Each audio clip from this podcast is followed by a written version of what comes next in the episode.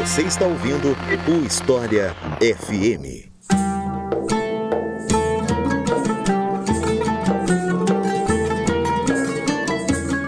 Manuscritos do Mar Morto. Afinal de contas, o que, é que são esses manuscritos? O que é que tem neles? Onde é que acharam esse negócio? É o tema do episódio de hoje do História FM. Eu sou Iclis Rodrigues e para falar sobre esse assunto, eu convidei um especialista, minha amiga Tupá Guerra, a quem eu passo a palavra para se apresentar para vocês. Então, Tupá, seja muito bem-vinda novamente ao História FM e fique à vontade para se apresentar. Muito obrigado. Oi, gente. Bom estar tá aqui, tô super animada. É porque eu sempre fico muito animada quando me chamam para falar assim do do meu, o meu bebê, digamos assim, né? Então, muito prazer. Meu nome é Tupá Guerra. Eu sou historiadora. É, eu me formei na Universidade de Brasília, fiz meu mestrado na UNB também. Fiz meu doutorado na Gringolândia, na Universidade de Birmingham, na Inglaterra. E eu sou especialista em manuscritos do Mar Morto e demonologia. Então eu trabalho com história antiga e história da religião, enfim, um pouco isso. Então é isso. Vamos conhecer um pouco mais os manuscritos do Mar Morto depois que eu falar para vocês da nossa campanha no Apoias.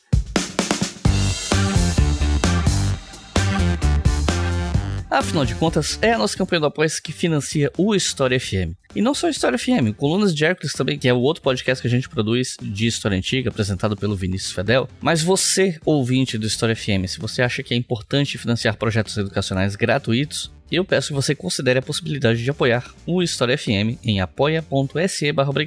Com dois reais por mês, você já financia o História FM e Colunas de Hércules, e com 5 reais por mês vocês podem ouvir os episódios do História FM com antecedência. E os nossos novos apoiadores e apoiadoras são Mariano Ribeiro, Wendel Barbosa, Celso Lobo, Marcelo Nicolau, Marcos Rolim, Danilo Batista, Mário Miranda, Cleiton Souza, André Sabino, Felipe Dilacio, ou Dilácio, desculpa, não sei pronunciar, Brenner Tomé, Ademir Carvalho, Luciane Grezana e Wilson Kozlovski. Muito obrigado, pessoal. É graças a vocês que o História FM existe e vai continuar existindo enquanto nós tivermos apoiadores o suficiente. E se você que está ouvindo quer apoiar, é só acessar apoia.se barra e colaborar com qualquer valor a partir de dois reais. Se você só pode ajudar uma vez, você pode fazer isso via Pix com a chave leituraobrigahistoria.gmail.com.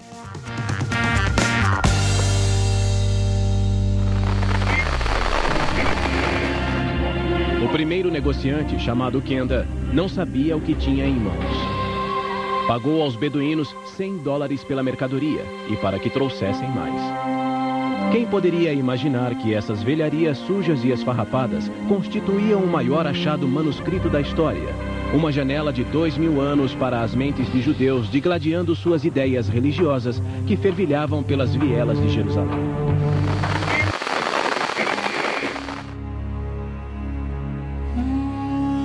Antes de perguntar sobre os manuscritos em si, eu queria perguntar sobre a história de como eles foram encontrados, né? Como é que foi a história do achado da primeira caverna? com manuscritos e o contato desse material com os pesquisadores, porque não foram os pesquisadores que acharam, né? Então, como é que foi isso? O bom da descoberta dos manuscritos do Mar Morto é que a gente tem uma historinha super bonitinha, assim, né? Era uma vez dois beduínos os beduínos estavam passeando com suas cabras no deserto. Uma das cabras se perdeu e foi para uma caverna. O beduíno estava tentando encontrar a cabra e ele joga uma pedrinha dentro da caverna. Ao jogar a pedrinha, ele ouve um barulho da pedrinha batendo num jarro e assim ele descobre os manuscritos do Mar Morto. Bonitinha a história, não é? Mas assim, é, de bonitinha e tal, a gente sabe que ela possivelmente, provavelmente, ela é muito inventada, enfeitada. O fato é que os manuscritos do Mar Morto foram descobertos, ou pelo menos a gente primeiro ficou sabendo que eles existiam em 1947, quando dois irmãos beduínos levaram esses manuscritos para serem vendidos em Jerusalém para um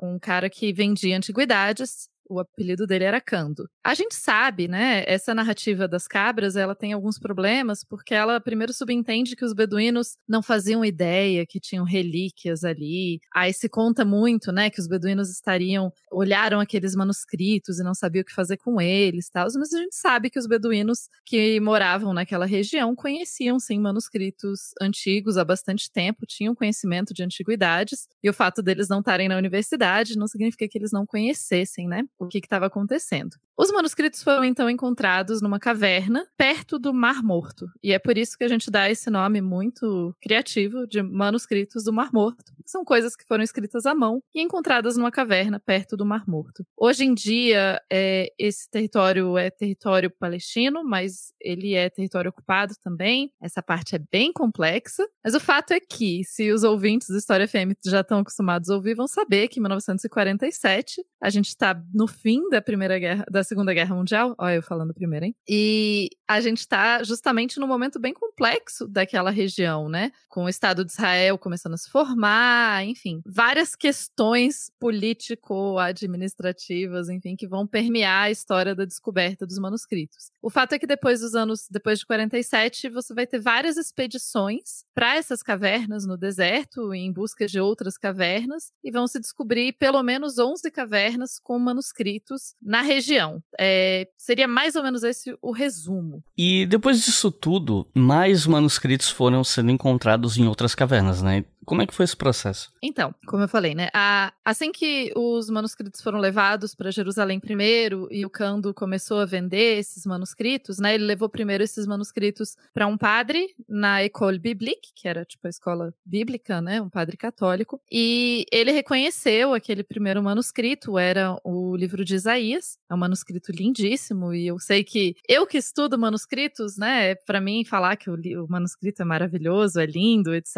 é, é é difícil, né? Porque eu acho eles todos incríveis. Mas no caso, o manuscrito de Isaías, ele realmente, ele tá muito bem preservado, a, ele é muito bem escrito, então ele é um manuscrito realmente bonito. E é, o padre reconheceu, né? Falou, olha, esse, esse texto é antigo, e ele começa a tentar comprar esses manuscritos, né? Como que a gente vai conseguir preservar esses manuscritos? E daí você tem um pedido a universidades da Europa e dos Estados Unidos, quem poderia financiar. Mas, de novo, a gente está no final, né? Do final dos anos 40, início dos anos 50. Dinheiro não é exatamente o negócio que está sobrando na Europa, muito menos para comprar manuscritos. E quem, o governo que, um dos governos que vai apoiar bastante essa compra inicial de manuscritos é o governo da Jordânia, que era, né, responsável por uma região ali. É, esses manuscritos vão, então, como eu falei, tem várias e várias expedições, expedições arqueológicas ou não, que vão recuperar os manuscritos. Isso gera um problema bem grande para a gente, porque como uma parte considerável dos manuscritos não foi escavada por arqueólogos e foi é, encontrada por beduínos ou por outras pessoas que entendiam que, né, você vai à caça de manuscritos antigos e consegue vendê-los, enfim.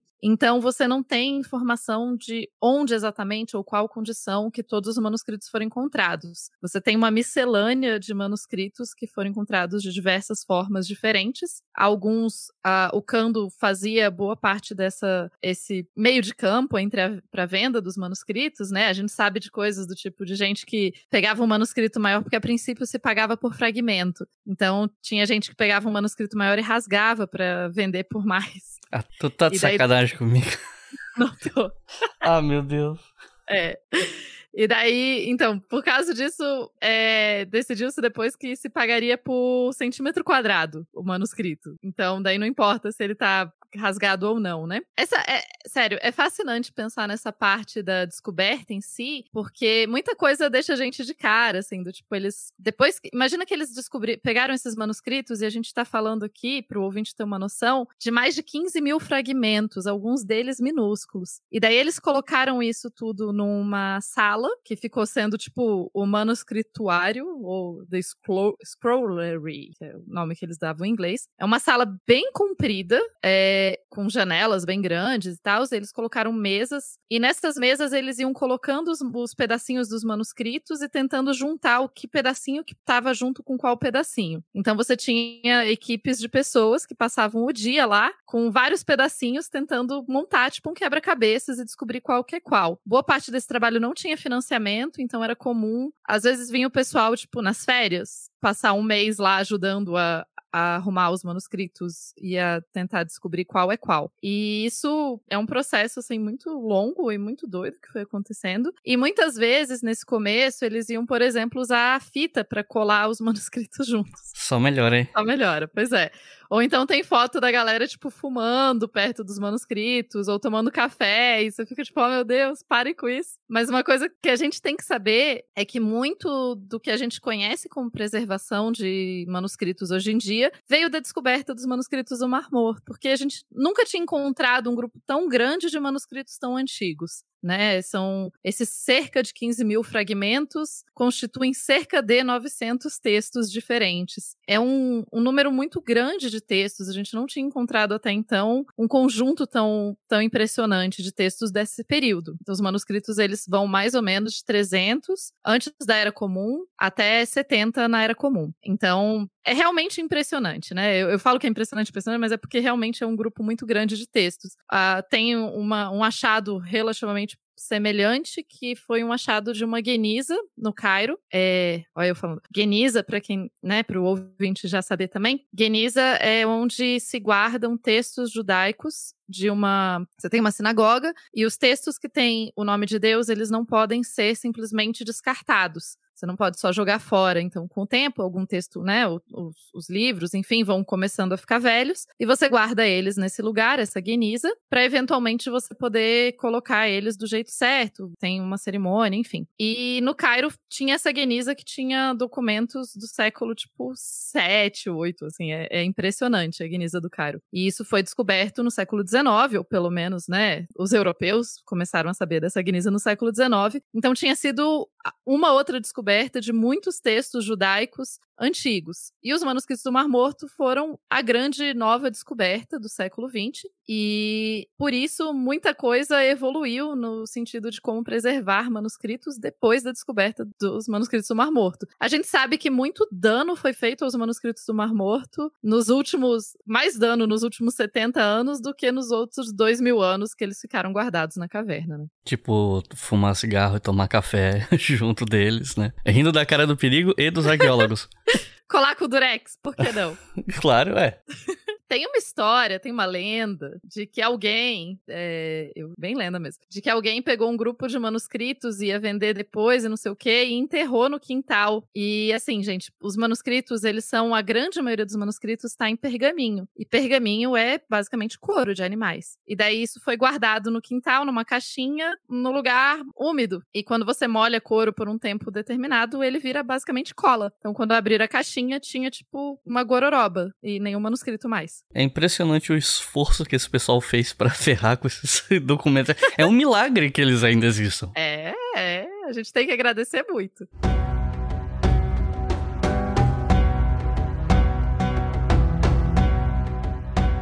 ...1955. É publicado o primeiro volume da coleção Discoveries in the Judean Desert, uma série de 40 volumes com o conteúdo dos manuscritos.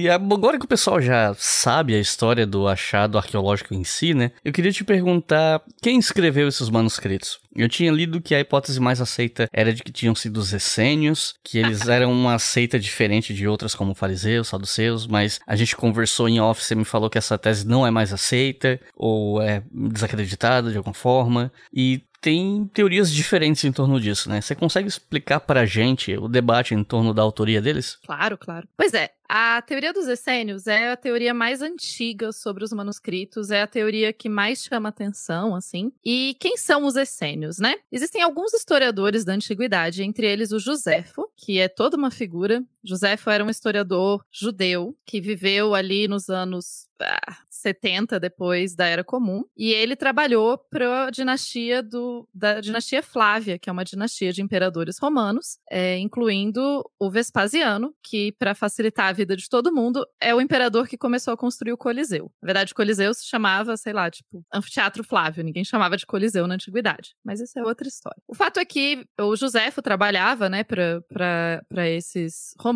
e tem outros historiadores também na antiguidade que vão falar sobre os diferentes grupos de judeus, né? Ah, tinham diferentes grupos de judeus, esses grupos eles interagiam de diferentes formas, e daí ele vai descrevendo, e ele descreve os saduceus, os fariseus, blá, e os essênios. E os essênios seriam esse grupo é, mais estoico, assim, que moraria no deserto, e seria um grupo que só aceitaria homens, e eles fariam jejum, enfim. O Joséfo, ele coloca, ele faz basicamente um parágrafo sobre os essênios. E isso ficou, ficou sempre um grande mistério na história, né? Quem eram os essênios e por que, que a gente não encontra muito mais informação ou vestígios dos essênios, sendo que dos outros grupos a gente tem muito mais coisa. Quando os manuscritos do Mar Morto foram descobertos, alguns dos primeiros textos a serem publicados foram é, a regra da comunidade. A regra da comunidade ele é um texto que explica, ele fala sobre uma comunidade e como essa comunidade vive no deserto e como essa comunidade só tem homens. E daí você começa a ver os paralelos com os essênios. Então, na hora, boa parte dos pesquisadores falou: caraca, encontramos a biblioteca dos essênios. Encontramos as cavernas, onde esse grupo, que até hoje ninguém tinha encontrado muita informação sobre, encontramos a caverna onde eles guardavam todos os manuscritos e os textos que eles liam. Maravilha. E a partir daí, todos os, os manuscritos do Mar Morto vão ser interpretados a partir da perspectiva de esse grupo de textos é um grupo de textos de essênios. E é a partir daí que a gente tem que entender eles. Só que a história da publicação dos manuscritos também é um pouco complexa. Eu falei que eles foram descobertos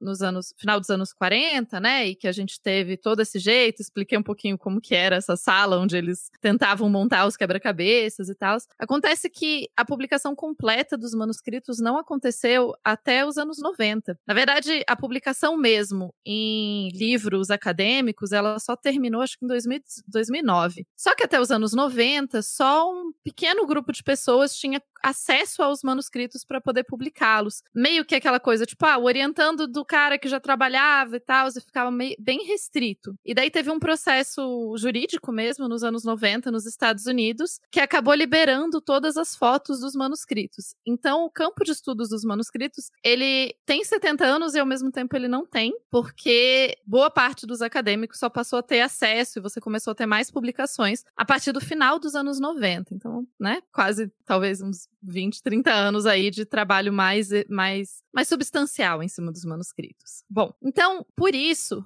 e também como não tinha terminado ainda de se publicar todos os textos e tal, essa teoria dos essênios, ela ficou valendo por muito tempo e muita gente só repetia ela e não conhecia tanto os textos. E conforme mais textos foram sendo publicados, algumas pessoas começaram a questionar e falar, peraí, não tem tantos textos assim que seriam desse grupo separado. E esse grupo separado nunca se chama de essênio eles se chamam de Ahad, que seria o grupo, é, ou então eles se chamam de Filhos da Luz. Então não tem, em nenhum momento eles se chamam de essênios. E começou a se questionar, não, peraí. E ao mesmo tempo se questionar muito a teoria de que necessariamente esses, é, esses manuscritos pertenciam uma comunidade isolada no deserto, que esse é o tema, né, principal. Porque quando a gente começa a olhar o sítio arqueológico, a gente tem um sítio arqueológico perto das cavernas, que por um bom tempo não se dizia, não se sabia se esse sítio arqueológico era associado com as cavernas ou não. Hoje em dia a gente sabe que sim, só que esse sítio arqueológico já interpretaram de tudo, gente. De, ah, era na verdade um lugar de fazer cerveja a uma comunidade de monges do deserto. O que a gente sabe é que tem moedas que foram encontradas nesse sítio arqueológico e tem outras questões que sugerem que ele não era um lugar isolado no deserto, que na verdade ele tinha uma rota comercial bem viva, o que significa que quem morava lá não pode ser uma comunidade completamente isolada no deserto, já que ela fazia comércio com outras regiões e aparentemente tinha mais conexão com outras regiões. E assim a hipótese dos essênios foi caindo em desuso, né? Foi cada vez mais gente foi questionando e falou: não, peraí, a ideia de que necessariamente esses são os essênios não se sustenta quando a gente olha a evidência mesmo, quando a gente olha o, a evidência arqueológica, quando a gente olha os textos e vê que a maior parte dos textos não são de uma comunidade isolada. Então, hoje em dia, é, boa parte dos acadêmicos vai olhar para a teoria dos essênios, a gente já considera ela uma teoria ultrapassada, é um pouco mais raro um acadêmico defender mesmo, ah, não, são os essênios, isso é bem raro. E a maior parte dos acadêmicos vai olhar muito a partir da perspectiva de, olha, existiu algum grupo, a gente não sabe qual, que foi conectado a esses textos de algum jeito que a gente não sabe exatamente qual. E a gente não quer chamar eles de seita, porque como a gente não tem textos dos outros grupos da época, por que que, como que a gente garante que essa biblioteca era de um grupo isolado, sabe? Então, a gente tá nesse hoje em dia a teoria mais aceita é a teoria de que a gente não sabe muito. Considerada a Bíblia hebraica mais antiga do mundo, os especialistas apostam que os manuscritos do Mar Morto surgiram no ano 4 a.C. Só que ninguém sabe dizer com certeza quem foi que escreveu os 900 documentos encontrados numa caverna em Qumran, um sítio arqueológico na Cisjordânia.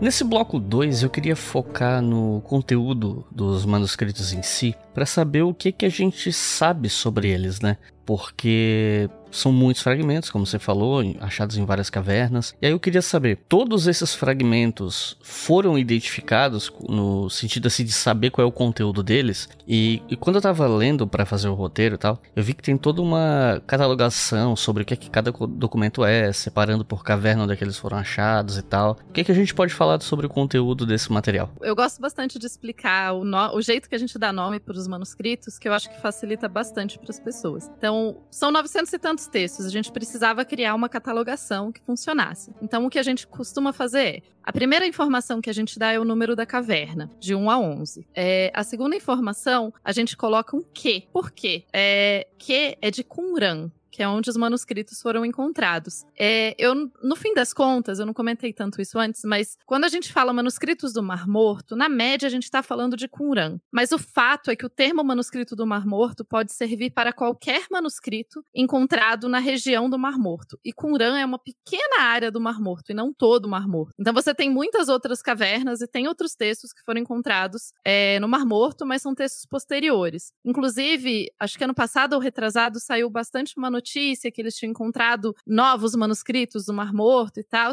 E isso foi numa caverna que não é de Curã, é uma outra caverna que é chamada de. Eu acho que é Caverna da Morte ou qualquer coisa assim. A Caverna Sinistra tinha 40 esqueletos lá, isso é toda uma outra história. Mas, assim, só para as pessoas saberem, os esqueletos não foram. É, não teve nenhum ritual, nada do tipo. Eles eram refugiados de uma guerra e eles possivelmente, a gente não tem certeza, mas é possível que os romanos que estavam perseguindo eles descobriram que eles estavam na caverna e fizeram um cerco e daí morreu todo mundo de fome. Essa é meio que a hipótese mais aceita. É por isso que é chamado de a, é, a caverna do horror. Mas voltando aos manuscritos de Qumran, que são os mais famosos e são os mais importantes. Então, por isso que a gente coloca, né? O número da caverna, vou dizer um exemplo aqui, o 4Q 560. 4 é o número da caverna. Q de Qumran. E 560 é o número do manuscrito em si. A caverna 4, teoricamente, é a caverna que tem mais manuscritos. Acontece que, como eu falei, nem tudo teve uma escavação boa. Então tem muita coisa que foi considerada caverna 4, que na real pode ser de outra caverna e a gente só não sabe. Mas aceitemos que é assim por enquanto. Desses manuscritos todos, muita coisa tá em, em frangalhos, assim. Então tem textos que a gente não consegue é, identificar com certeza, assim. Tem pedacinhos e trechos. Tem inclusive gente que escreve artigo tentando justificar, tipo, um pedacinho que tem uma palavra só e justificar de qual texto aquela palavra é.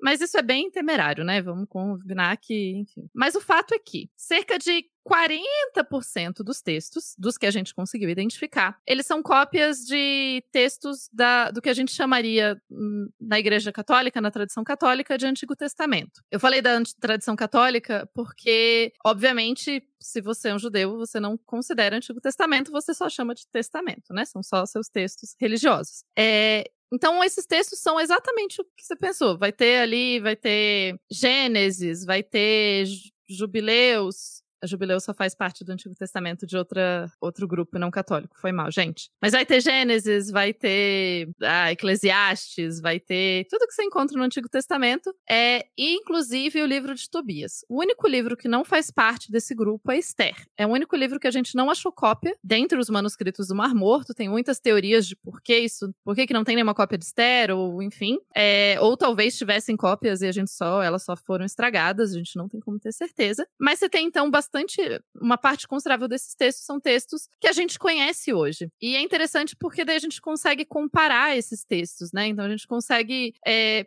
às vezes a gente acha um trecho pequeno, mas se é um texto, um trecho de Gênesis, a gente já conhece Gênesis e a gente consegue ver toda essa tradição textual funcionando. Uma coisa que é, é curioso, assim, é ver a, como que esses textos se mantiveram muito semelhantes ao longo dos anos, né? Então você tem os manuscritos do Mar Morto muitas vezes vão ser as cópias mais antigas de textos do Antigo Testamento. E quando a gente compara com outras traduções e outras edições, eles se mantiveram ah, bem consistentes ao longo dos anos, a despeito do que eu achava quando era mais nova, que tinham padres da Idade Média modificando o texto bíblico. Descobri que não tem. Quer dizer, pode ter tido, né? Mas não, não com muita frequência. Outros 30% dos textos são o que a gente chama de são textos religiosos judaicos, mas que não fazem parte de nenhum cânone. Vale aqui lembrar para os ouvintes que na antiguidade, quando a gente está falando, né, do, desses textos quando eles foram guardados nessas cavernas, na antiguidade não existia, primeiro não existiam livros igual a gente entende livros hoje em dia. Esses textos eles eram guardados em pergaminhos e esses pergaminhos eram enrolados. Parece bobeira, mas isso muda muito a forma forma como a gente interage com o texto. Então você não pode só virar a página e achar o trecho que você precisa, você tem que desenrolar e enrolar aquele pergaminho para chegar no trecho que você precisa. Isso significa também que você tem uma certa limitação, né? O pergaminho, ele é feito de couro de animais, então você não consegue fazer um pergaminho muito grande e além do que você vai enrolar ele no final, então não dá para ser uma coisa muito monstruosa. A gente tem uma ideia de qual o máximo que os pergaminhos costumam ter de tamanho, assim, quantos metros eles costumam ter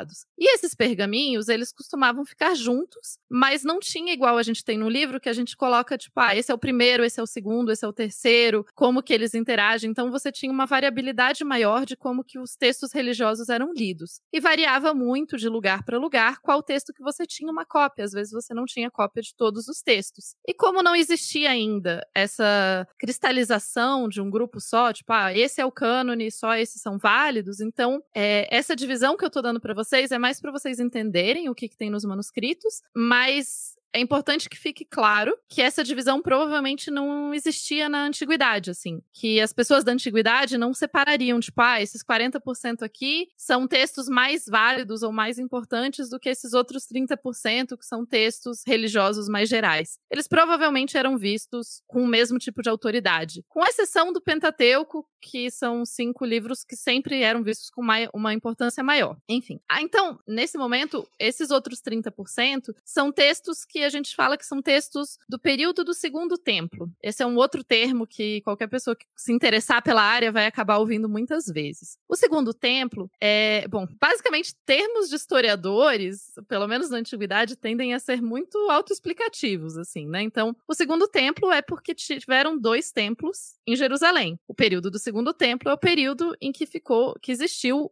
o Segundo Templo, mais ou menos entre 500 antes da Era Comum até 70 depois depois da Era Comum, que são, é quando os romanos vão destruir o templo. E daí, após a destruição do templo, ele nunca mais é reconstruído. E possivelmente o Muro das Lamentações em Jerusalém hoje em dia é um muro que sobrou desse segundo templo. Eu falei possivelmente porque existem debates arqueológicos nos quais eu não vou entrar. Bom, então esses textos religiosos, esses outros 30%, a gente chama de textos religiosos do segundo templo. E eles são textos que vão ou são livros, outros livros religiosos mesmo, ou são textos que a gente chama de pesher, que são comentários. Então é basicamente pegar Gênesis e colocar, coloca um trecho de Gênesis, escreve comentários e é, elabora na teologia daquele texto, ou então são textos é, como Enoque, que é considerado canônico pela Igreja da Etiópia, mas não é considerado canônico por outras igrejas cristãs. Então você tem uma variedade bem interessante aí nesses 30%. E você tem salmos. Então você tem, por exemplo, outros salmos que não são os salmos que estão na Bíblia. E o resto, o resto, né? Parece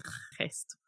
O resto seriam esses textos que são normalmente classificados como é, textos do grupo ou textos do secto, mas eu não gosto dessa divisão, eu colocaria esses 60% todos juntos, eu não dividiria dessa forma. Mas só para as pessoas entenderem, seria basicamente é, textos como essa regra da comunidade, tem um texto chamado o, o Códice Damasco, porque foi encontrada uma cópia dele. Esse é muito legal porque só... ele tem uma cópia em outro lugar, né? Em Damasco foi encontrada uma cópia dele, é bem posterior já, já uma cópia medieval. E então você tem é, esse grupo de textos. A maior parte dos textos que eu trabalho estaria nesse último grupo que eu citei. E daí a gente vai ter alguns textos apotropaicos, textos que falam de seres malignos. Tem um que é muito famoso, que é o Rolo da Guerra, que é um texto que fala sobre sobre a guerra das forças da luz contra as forças das trevas, embora seja bem menos emocionante do que parece contando, porque metade do texto é descrevendo do tipo, aí vai ter uma fileira com a arma tal e o escudo tal, e eles vão se mexer para tal lugar. E daí você fica tipo, oh meu Deus, estou muito entediado, mas esse é o rolo da guerra. E fora isso, tem também o meu texto, não sei se é o favorito, mas é um dos textos mais peculiares dos manuscritos do Mar Morto, que é o rolo de cobre. O rolo de cobre, como o nome sugere,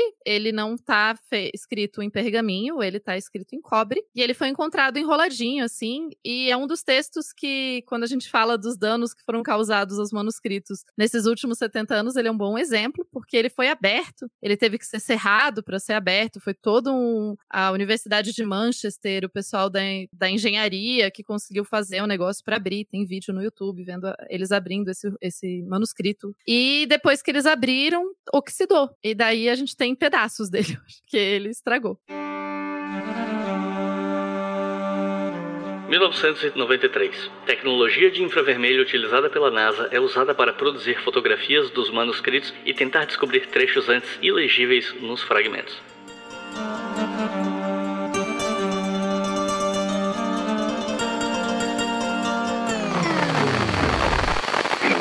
E, bom, você já comentou que entre esses textos você tem é, materiais que estão na Bíblia e tal, mas eu queria saber o seguinte: é, esse material ajudou a gente a mudar a nossa compreensão sobre a Bíblia de alguma forma, seja do conteúdo em si, ou da forma como ela foi escrita, ou da forma como foi traduzida? Ajudou bastante. É, eu vou dizer que essa parte é a parte que eu menos trabalho normalmente, né? Eu tenho, eu acabo trabalhando mais com o que a gente chama de apócrifos. Mas os textos bíblicos dos manuscritos do Mar Morto, como eu mencionei rapidinho, eles são a cópia mais antiga que a gente tem desses textos. E isso é muito precioso para o estudo, porque a gente consegue então olhar para esses textos e entender como que eles eram consumidos há mais de dois mil anos. Muitos dos textos da Bíblia a gente é, acredita, né, academicamente falando, que eles foram escritos em períodos inclusive anteriores. Então as cópias que a gente tem nos manuscritos do do Mar Morto seriam cópias dos textos e não os originais, né? É difícil falar em originais quando a gente está falando em textos da antiguidade, porque essa ideia de original é uma ideia um pouco mais recente, não, os textos não são exatamente assinados e como a gente não tem muitos outros para comparar, é difícil dizer qual que é mais original que o outro. A gente tem formas, né, como historiadores, para olhar, em geral, a gente pensa que se um texto, uma cópia é maior do que outra, a gente diria que a cópia menor tem menos texto, texto está menos desenvolvido é uma cópia anterior e a cópia maior é uma cópia posterior, mas a gente sempre analisa também a gramática do texto e a partir daí a gente consegue saber se aquela expansão foi posterior ou anterior, enfim, tem vários detalhes técnicos de como que a gente chega a esse tipo de conclusão. E os manuscritos do Mar Morto acabaram facilitando muito o estudo, eles acabaram consolidando muitas visões que a gente já tinha sobre o texto bíblico. É, facilitou muito é, saber, por exemplo, ah, esse texto tinha um original em aramaico. Só um detalhe, gente. As línguas que os manuscritos do Mar Morto estão escritas, né? A maior parte dos manuscritos do Mar Morto está escrita em hebraico ou aramaico. A gente tem um outro texto em grego, possivelmente posterior, e a gente tem alguns textos escritos é, numa língua, uma língua secreta, assim, que aos poucos, é, acho que elas já foram todas decifradas, as línguas secretas, e para desilusão do, de alguns historiadores, não tinha nada demais, era só o texto bíblico, só que numa língua secreta. De qualquer forma, então você tem é,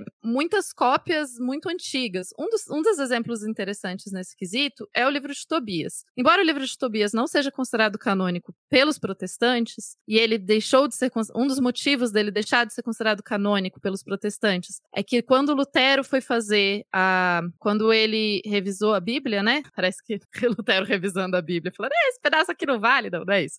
Quando Lutero foi, é, quando teve o cisma e etc., Lutero começou a questionar se fazia sentido ter no Antigo Testamento textos que não tinham o original em hebraico. Ou seja, se os textos não tinham o original em hebraico, eles possível, provavelmente tinham sido escritos depois, ainda que no texto diga que ele foi escrito antes. É, o Novo Testamento é escrito em grego, então só para facilitar, não sei se ficou claro para todo mundo que está ouvindo, por que, que a língua é tão importante, né? Quando um texto é escrito em grego, a gente tende a, assumir que ele provavelmente é um texto do Novo Testamento, porque ele é um texto mais recente. E os textos em hebraico seriam textos mais antigos, assim como os textos em aramaico. Quando Lutero está estudando, e Lutero era um estudioso, existiam muitos estudos naquele período já para entender a origem desses textos, para saber se esses textos eram reais ou se eles tinham, né, quando eles foram escritos e etc. É, então, quando Lutero começou a pesquisar, não se tinha nenhuma cópia do livro de Tobias em hebraico da antiguidade. A gente só tinha o livro de Tobias em hebraico cópias medievais, ou então em grego e em latim. E isso, esse é um dos motivos pelos quais o livro de Tobias não faz parte do Antigo Testamento em algumas Bíblias. E quando a gente descobriu os manuscritos do Mar Morto, a gente achou cópias do livro de Tobias, cópias em hebraico e aramaico, o que provam que esse, o livro de Tobias é necessariamente mais antigo, e isso acaba alterando um pouco a forma como a gente pensa esse texto e como a gente pensa o próprio Antigo Testamento. A, o campo de estudo acaba sendo muito, muito vasto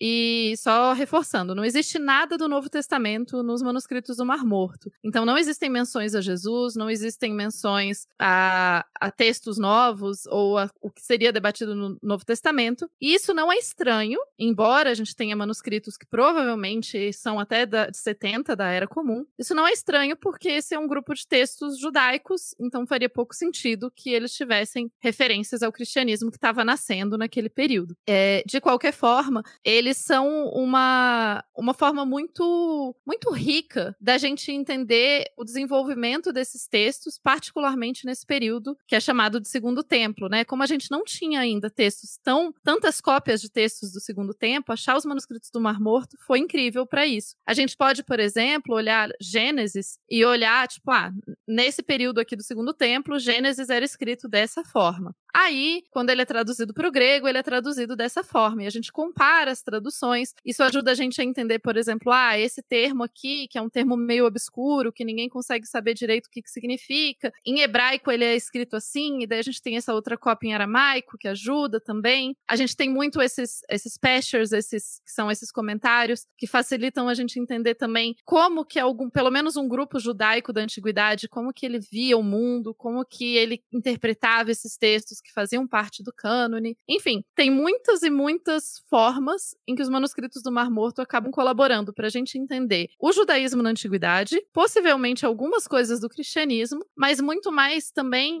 a, o dia a dia e a vida dessas pessoas que moravam nessa região. Se você quiser colaborar com o História FM, você pode fazer isso via Pix usando a chave leituraobrigahistoria@gmail.com. E assim você colabora para manter esse projeto educacional gratuito no ar. E como é que você dá a preservação de um material como esse, que tem milênios de idade, já está bem desgastado?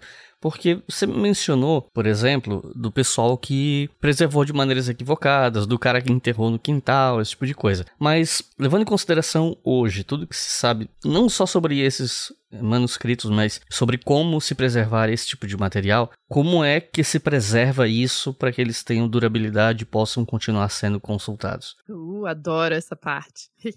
é, eu acho que eu fiz história, mas eu gosto muito da parte mais de, né, de preservação e a parte mais de laboratório, assim. Então, por um bom tempo, né, quando o, uma das primeiras formas que se tentou preservar os manuscritos foi colocá-los em placas de vidro. Isso é um, foi um erro, mas a gente não sabia que seria um erro. Então, se é como se fizesse um sanduíche de vidro com um manuscrito no meio. E isso, é, se alguém já colocou uma foto numa coisa de vidro e essa foto molhou, teve alguma umidade, percebeu que a foto gruda no vidro, né? Acontece problema semelhante com os manuscritos. Então, alguns deles estão grudados nos vidros. Hoje em dia, tem uma equipe enorme que cuida. Esses manuscritos ficam é, num, num cofre muito protegido. A maior parte deles, não todos, é, tá sobre é, a responsabilidade da autoridade israelense de antiguidades e poucas pessoas têm acesso a esses manuscritos, isso é parte da forma de preservá-los. Eles ficam numa sala é, em, em, gavetas específicas, com forrados com papel não ácido, para justamente né, não acidificar e porque a acidificação acaba estragando com mais facilidade. Tem controle de temperatura, controle de umidade. Eles não pegam luz com muita frequência, porque a luz, é, de novo, para quem tem coisas de couro em casa e tal, vai perceber que se você deixa o couro no sol, ele vai esturricar, ele vai mudar de cor, enfim. Então você vai pode perder o que está escrito ali. Então eles ficam protegidos da luz. E com esse controle muito grande de quem que pode chegar até eles, né? Então, se você. Não é que eles são secretos ou que ninguém pode chegar, qualquer pesquisador pode solicitar, se você, né? Você pode justificar e solicitar ver algum desses manuscritos. Inclusive, quero muito fazer isso algum dia com os meus. Os meus, né? Parece que eu sou dona dos manuscritos. Mas quero muito fazer isso algum dia. Você pode solicitar, você pode ir lá estudá-los, mas na média você tem um grupo muito limitado de pessoas que pode chegar perto deles. E isso é, estabilizou os manuscritos, o que é muito legal. Por outro lado, como uma forma de garantir acesso e facilitar o acesso, teve um projeto que foi financiado com colaboração do Google e da NASA. Tem, gente, tem um site que é manuscritos. Você colocar em inglês Dead Sea Scrolls na internet, vocês vão encontrar. E daí nesse site tem um videozinho explicando como que eles fizeram esse, esse projeto. E eu acho muito engraçado, porque, tipo, o que a NASA tem a ver com os manuscritos? E no caso, é, o que aconteceu foi uma. Desenvolve, eles desenvolveram um sistema de imagens, de fotografia, e cada um dos fragmentos foi fotografado minuciosamente com diferentes ondas de luz e assim, a gente tem acesso a eles. Boa parte disso está disponível online, qualquer pessoa pode pesquisar. Você tem fotos em altíssima resolução que você pode clicar, você pode ampliar. É, caso você seja um pesquisador, você também pode solicitar para eles é, fotos diferentes. Eles têm fotos que foram feitas com uma câmera que meio que circulava o manuscrito, então você consegue ver o manuscrito de lado para ver a textura. É, você consegue ver ele com diferentes é, sombras, o que facilita também, dependendo do que você está estudando. Então, a principal forma de preservação hoje é essa, né? Esse ambiente muito controlado, controle de temperatura, de luz, de umidade. Um dos motivos pelos quais os manuscritos não costumam sair muito.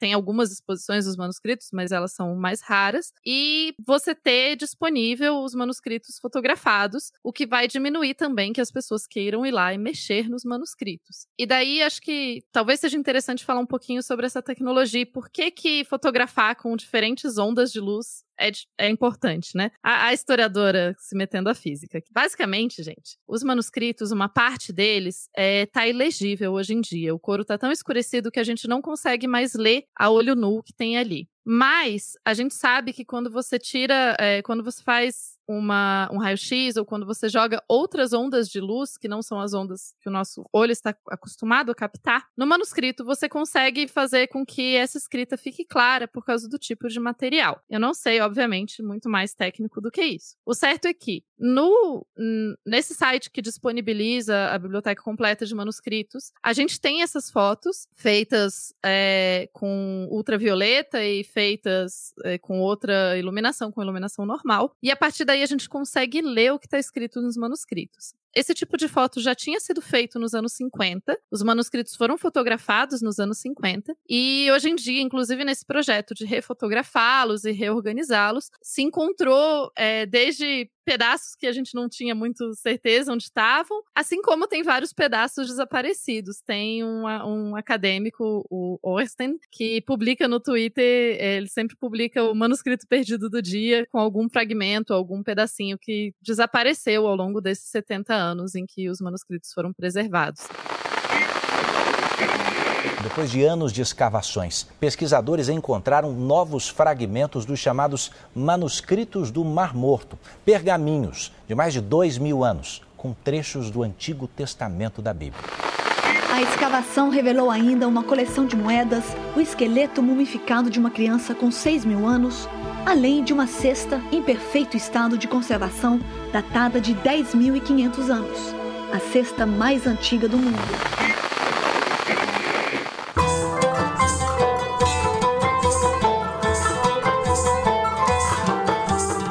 Os pesquisadores conseguiram aprender com esse material que você considera que foi mais relevante, assim, dos, dos documentos que estão mais inteiros ou os que têm mais mais conteúdo textual mesmo, completo, enfim. Então, tem muita coisa, e tem muita coisa ainda a ser descoberta. Mas o que a gente pode dizer é que os manuscritos, eles trazem pra gente uma coisa muito rica de como que era a crença dos judeus há dois mil anos atrás. Muitos dos manuscritos, isso vai variar de pesquisador para pesquisador, eu faço parte do grupo que acha que a gente pode entender os manuscritos de uma forma mais geral e que a gente pode ver os manuscritos como refletindo uma cultura judaica do, do segundo templo, não necessariamente de um secto ou de, um, de uma seita separada, mas uma coisa mais geral. Outros pesquisadores vão olhar e vão entender os manuscritos muito mais como uma coisa de uma seita só separada no deserto. De qualquer forma, se você olhar de um jeito ou de outro, o interessante é que ele traz pra gente informações sobre como os judeus viviam há dois mil anos atrás, numa área específica. Isso vai desde informações sobre coisas que eles acreditavam, é, como, por exemplo, demônios e etc., né? Então, o que, que isso trazia para o dia a dia deles. Isso fala pra gente também sobre rituais, sobre preocupações. Então, tem vários textos que são textos de calendário, na verdade. Então, tem um debate enorme sobre como que o calendário vai ser seguido. Se a gente vai seguir um calendário lunar ou seguir um calendário solar ou seguir um calendário lunisolar. E esse era um debate que, pelo que a gente sabe e pelo que os textos falam pra gente, o Templo de Jerusalém seguia um calendário e você tem pelo menos um grupo que não concorda com o calendário que o templo está seguindo e pensa que a gente tem que seguir outro calendário. Por que, que isso é importante? Por que, que o calendário é fundamental para a gente entender? O calendário é fundamental porque se você precisa fazer, é, se você precisa fazer certos rituais em dias específicos, porque Deus ordenou e porque o, a ordenação do mundo funciona assim, se você usa o calendário errado, você não está fazendo o ritual no dia certo, ou seja, você não está seguindo os comandos de Deus. Então, o debate do calendário é um, é um, debate bem interessante e bem importante. Além disso, os manuscritos eles é, aprofundaram muito o nosso conhecimento do próprio texto bíblico, né? Como eu disse, ele, os manuscritos têm, são muito ricos para que a gente conheça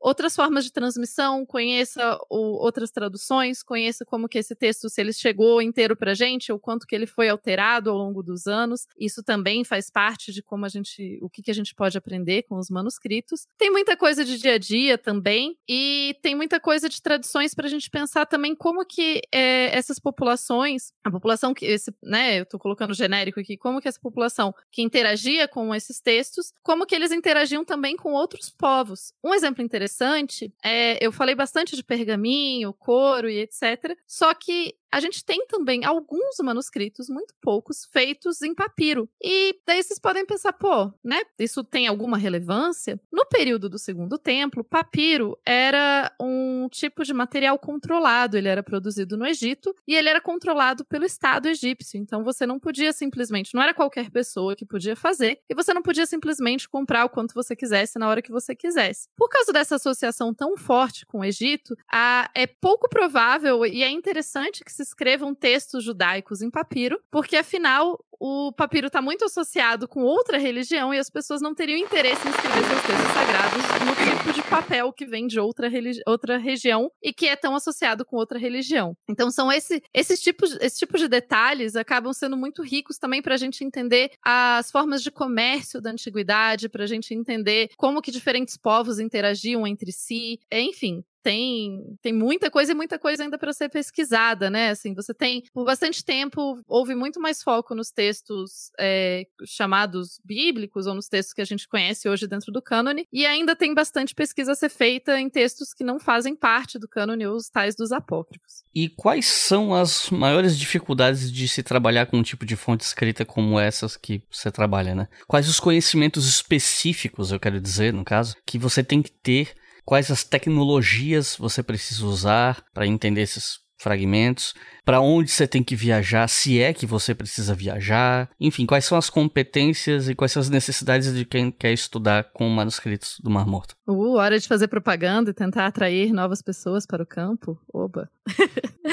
É, então, gente, para quem quer estudar e quem se interessa pelo assunto, o primeiro, a primeira questão que é fundamental, mas isso é fundamental para qualquer tipo de fonte escrita que você trabalhe, é que você precisa saber a língua da fonte, né? Para ler os manuscritos e para entender os manuscritos é fundamental se conhecer hebraico e aramaico. E o hebraico e o aramaico dos manuscritos do Mar Morto são um pouco particulares é, para esse grupo de textos. Eles não são 100% iguais de outros lugares. É, parece um exagero, mas é realmente importante. Claro que se você está na graduação ainda e você tem interesse, você não precisa saber de começo. Eu não sabia hebraico e aramaico perfeitamente bem quando eu comecei meu doutorado. E o tipo de tradução que a gente faz é muito mais. Você não precisa, é, de começo, você não vai precisar olhar o texto e conseguir traduzir assim, como se você estivesse lendo um livro em português. Você pode trabalhar com dicionários, você vai fazer esse trabalho com muito mais cuidado e muito mais tempo dedicado. Infelizmente, o campo ainda é um campo um tanto quanto pequeno aqui no Brasil e na América do Sul como um todo. Inclusive, recentemente a gente começou um grupo de estudos do período do Segundo Templo que inclui pesquisadores da América do Sul inteira. Não somos muitos, justamente, né? Porque não é um tema tão pesquisado assim por aqui. Então vai acabar demandando que a pessoa saiba inglês para conseguir ler a maior parte dos textos de outros pesquisadores que foram escritos sobre os manuscritos do Mar Morto. De novo, é uma coisa que dá para aprender, né? Com o tempo, você não precisa começar sabendo inglês, tem material para começar em português e você vai aprendendo. E daí, né, eu quando eu comecei a estudar história, eu tava muito na vibe de assim, ah, eu não sou boa em outras línguas, eu vou estudar um negócio aqui, vou estudar história porque eu não sou boa em outras línguas. Bom, né? Paguei minha linha, tamo aí aprendendo hebraico, aramaico, inglês. É, às vezes, com o tempo, vai ser bom você pegar um pouquinho de alemão, um pouquinho de italiano, mas isso mais para frente. Então, em termos de línguas, é o que é necessário. Além disso, você vai precisar de um computador. É, por quê? A boa parte está disponível online, então boa parte do que você precisa é simplesmente um computador com acesso à internet, porque assim você consegue acesso à fonte, você consegue acesso aos manuscritos em si. E existe, claro, facilita se você puder também ter acesso a edições sobre os textos, né? Você não costuma começar do nada. Você precisa, se você se interessa por um texto específico, você vai ler o que outras pessoas já escreveram sobre esse texto, e daí você vai olhar uma edição crítica do texto. Uma edição crítica significa que você vai ter o texto em hebraico, você vai ter o texto transliterado, que significa o mesmo texto em hebraico, mas com caracteres, é, os caracteres que a gente usa, né, romanos. E daí, depois, você vai ter a tradução e o comentário da tradução. Isso facilita muito, isso é o primeiro passo, assim, para começar. Mas para ter acesso a isso, você normalmente só vai precisar de um computador mesmo. É claro que se você se interessar mais pela parte técnica, né, se você se interessar mais pela parte de conservação, restauro, etc., então você provavelmente vai ter que viajar para Israel, porque os manuscritos estão lá. Fora isso, se você não, né, se você quer efetivamente estudar a parte histórica, aí então você vai ter que achar um orientador que esteja disposto a te orientar. É... Infelizmente, eu sou professora substituta ainda na UNB, então eu não posso orientar as pessoas. Eu descobri que eu não posso orientar pessoas como professora substituta. Mas existem sim pesquisadores no Brasil que trabalham com isso, então você vai ter que achar um orientador que esteja disposto a te orientar, uma orientadora que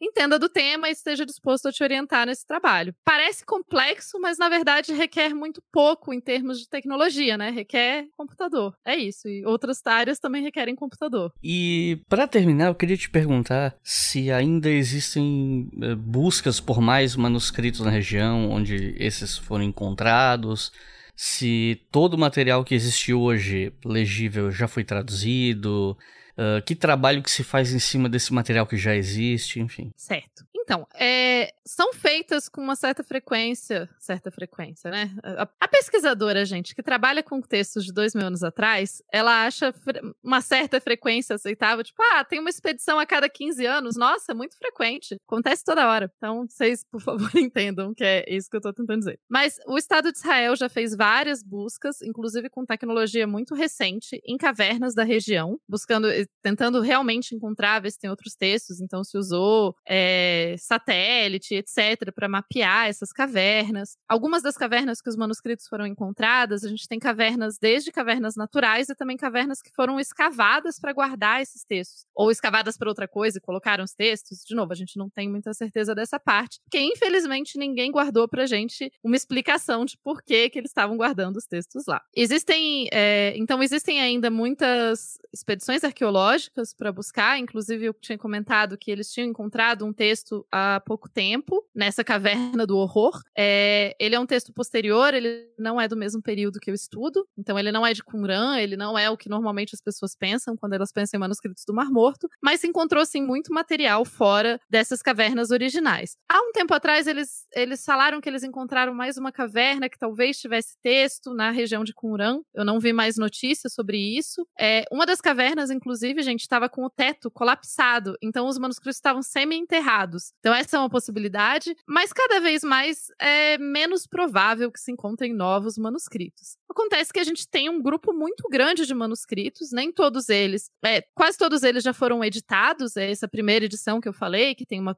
uma primeira tradução. Então, trabalhar com a tradução em si já não é tanto o, a coisa, mas tem muita análise para ser feita, tem muito texto que ninguém se dedicou a olhar com mais cuidado. E a gente tem também os fragmentos pós-2000. Os fragmentos pós-2000, eles trazem alguns problemas. O problema número um é que, a partir de 2000, você começa a ter manuscritos do Mar Morto aparecendo para ser vendido no mercado. É, e muito se dizendo que o Cando, lembra que eu comentei que era o mercador de antiguidades, que ele, come, ele fazia esse meio de campo com quem encontrava os manuscritos e ele vendia e tudo mais. E dizem que o Cando guardou manuscritos num banco na Suíça, num cofre. E ninguém sabe direito se, enfim, o que a gente sabe é que a partir de 2000 começaram a aparecer manuscritos para serem comprados no mercado. Esses manuscritos têm uma certa desconfiança em cima deles. A, o Museu da Bíblia nos Estados Unidos comprou alguns desses manuscritos e já declarou que reconhece que todos os manuscritos da coleção deles são falsos. Então tem aí estudo para quem se interessar por falsificação de antiguidade e quiser estudar falsificação de textos, nesse momento que a gente está gravando, está rolando um embate enorme dentro da comunidade de manuscritos do Marmoto, dos pesquisadores, porque teve um acadêmico que foi deu uma entrevista falando que na verdade que ele acha que os manuscritos do Museu da Bíblia são verdadeiros e que é besteira isso dizer que são falsos. Enfim, vocês imaginam a treta que tá. Então tem sim área de pesquisa para trabalhar é, sobre antiguidades, sobre roubo de antiguidades, sobre falsificação de antiguidades. Então uma questão mais contemporânea. A gente tem ainda muito,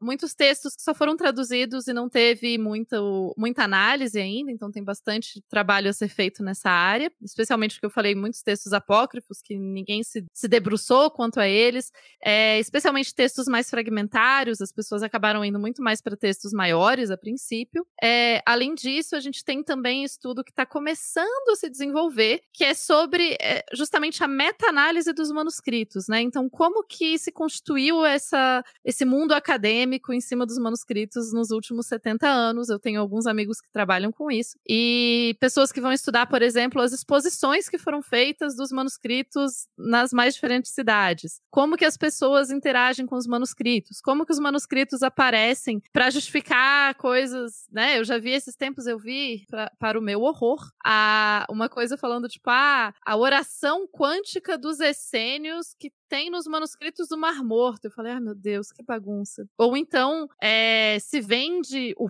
pão dos essênios, porque tem o, o, texto fala alguma coisa, né, de o, o texto da comunidade que eu falei antes para vocês fala sobre pão, sobre comida, então tem gente que vai falar tipo, ah, não, eu, a receita secreta do pão dos essênios e daí já mistura com perda de peso, enfim. Então tem campo de estudo para fake news e para essas esquisitices associadas aos manuscritos, enfim. Eu diria que tem para todo gosto, assim, tem para desde quem gosta de estudar antiguidade até quem se interessa mais por história contemporânea e por outros debates mais atuais.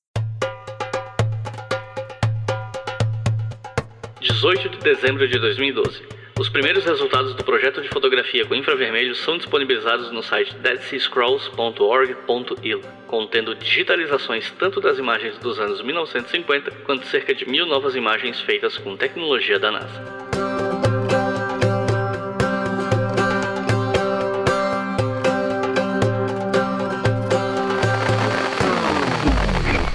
Recomendações de leitura para quem ouviu esse episódio até o final, se interessou, quer saber mais sobre o assunto e quer ler alguma coisa. Se você tivesse que recomendar até no máximo três livros em português, inglês ou espanhol, que, é que você recomenda? Já colocando as línguas para, né? Vai que você me aparece com um livro em hebraico aí.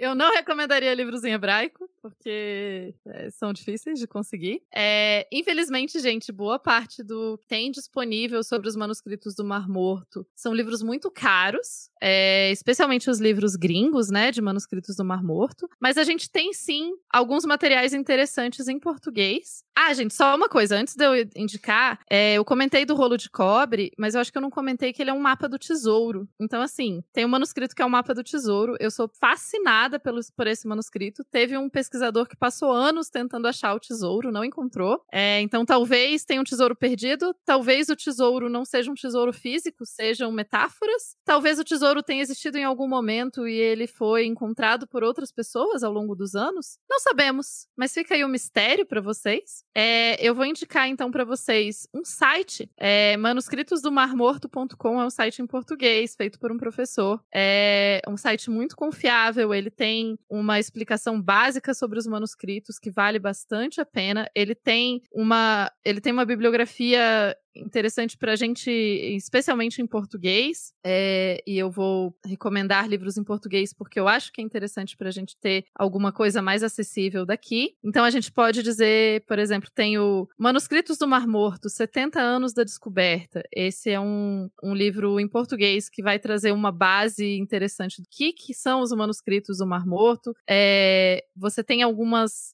edições, você pode procurar é, Manuscritos do Mar Morto, edição, ou Manuscritos do Mar Morto, é, referências, enfim, ou traduções em português. Você provavelmente vai achar alguma coisa do Gesa Vermes. É, são textos que são traduzidos do inglês para o português, mas para quem está começando e para quem está se interessando agora, vale a pena olhar. E eu recomendo é, o jeito mais fácil, eu diria, se você tem, se você realmente quer saber sobre os manuscritos, se você lê inglês, eu recomendo olhar no Google acadêmico e colocar Dead Sea Scrolls e lá vocês vão encontrar. E claro, eu recomendo também o site é, deadseascrolls.org, que é o site da autoridade israelense de antiguidades. É, e eles têm, então, esse site com todas as fotos dos manuscritos. Vocês podem selecionar por língua, vocês podem selecionar por tipo, vocês podem selecionar por lugar que foi encontrado. Quem entende de hebraico vai conseguir ler, quem não entende de hebraico vai pelo menos conseguir ver como são os fragmentos. Esse site tem também muitas fotos, muitas imagens, é, mostrando a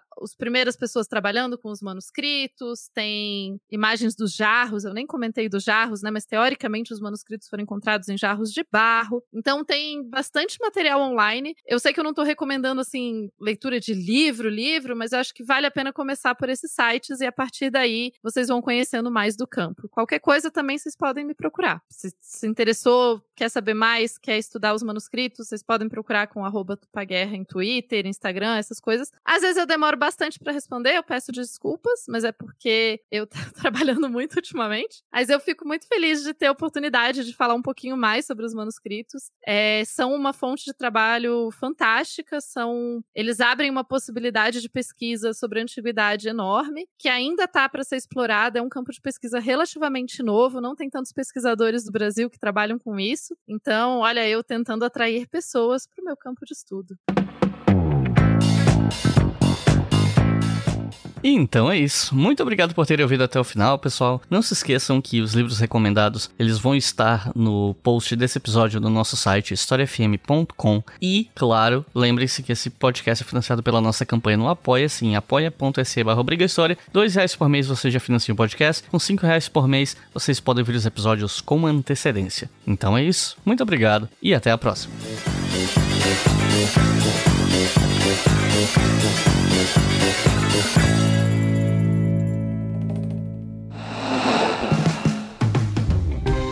Este podcast foi financiado por nossos colaboradores no Apoia-se.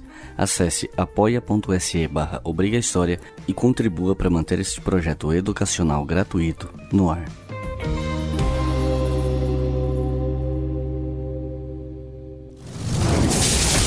Esse podcast foi editado por Samuel Gambini, samuelgambiniaudio.com.